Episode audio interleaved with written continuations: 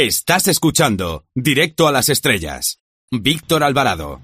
El catedrático de Lengua y Literatura Andrés Amorós es un todoterreno, ya que publica reseñas sobre libros, hace la crónica taurina con sencillez y precisión, siendo todo un experto en música. Es el autor de La Vuelta al Mundo en 80 músicas que edita La Esfera. Buenas tardes. Eh, buenas tardes. ¿De dónde viene su afición a la música? Bueno, yo no soy experto, ¿eh? yo soy muy buen aficionado, eso creo que sí.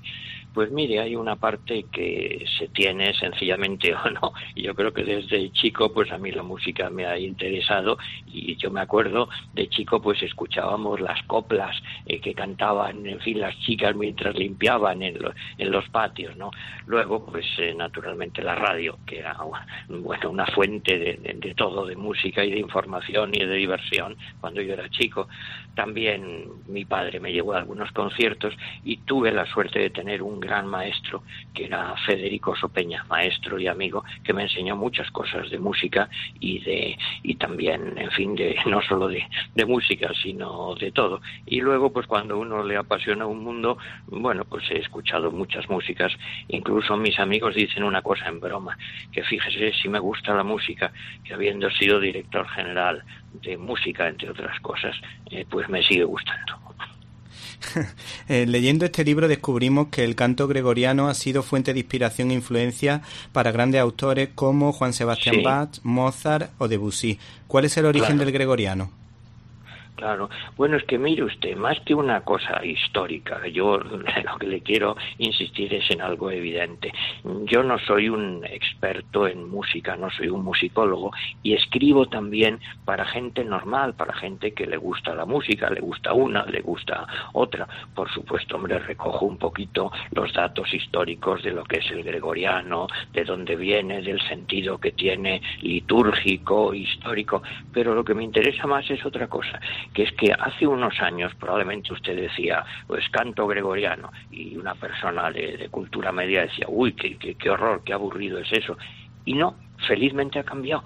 Eh, hay un ejemplo concretísimo, que es que hay una grabación que hicieron los monjes de Silos y que se convirtió en lo que llamamos ahora un bestseller y si usted va pues eh, a Silos o, a Oviedo o a, cualquier sitio donde se cante gregoriano un poquito bien, verá que hay muchísima gente y gente normal, no, no eruditos de ninguna manera y también muchísima gente joven. ¿Por qué? Pues muy sencillo, porque precisamente el gregoriano nos da algo que es eh, el mundo actual, por desgracia, ha perdido mucho y que lo necesitamos mucho, que es el silencio primero, el sosiego, el reposo, la meditación, es que mm, escuchar gregoriano, tenga uno las creencias religiosas que tenga y sea más o menos erudito en música, es un poco como leer a San Juan de la Cruz, es algo que nos eleva el espíritu.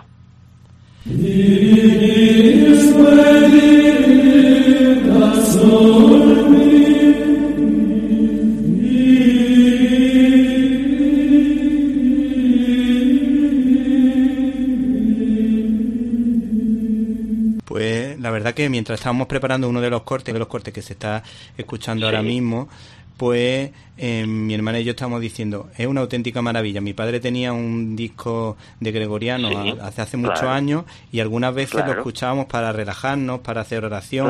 era, un, era una maravilla, vamos.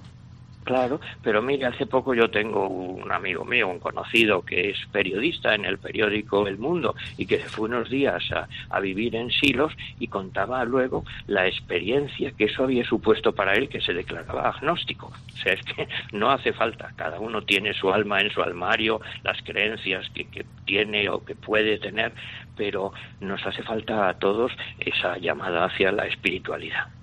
El personaje del que vamos a hablar ahora demuestra con su novena sinfonía su fe en Dios. Le voy a dar una pista. Escucha, hermano, la canción de la alegría, el canto alegre del que espera un nuevo día. Ven, canta, sueña cantando, vive soñando el nuevo son, en que los hombres volverán a ser hermanos. ¿De quién estamos hablando? Bueno, pues de Beethoven, la novena sinfonía, el coral, que también se ha usado pues mucho en televisión y como sintonía de acontecimientos de todo tipo, eh, deportivos, en películas, en muchas cosas. Hombre, se hizo popular también a través de las versiones populares. La verdad es que eh, Beethoven pues es uno de los grandes, grandes genios de la humanidad y bueno, hace poco veía yo todavía en televisión una película de estas biográficas, llaman un biopic, sobre la vida de Beethoven y es muy conmovedor, muy conmovedor, como él, eh, que es muy romántico, un romántico encerrado en sí mismo, porque además estaba sordo, eso también le causaba estar pues muy, muy aislado, se ilusionó con las ideas de la ilustración, se ilusionó primero con Napoleón, creyendo que iba a traer la libertad a Europa, y por eso escribe la llamada Sinfonía Heroica, la tercera en principio la dedica a Napoleón y luego se lo, se lo quita, ¿no? Esa dedicatoria porque le defrauda. ¿Te está gustando este episodio? Hazte fan desde el botón apoyar del podcast de Nivos. Elige tu aportación y podrás escuchar este y el resto de sus episodios extra. Además, ayudarás a su productor a seguir creando contenido con la misma pasión y dedicación.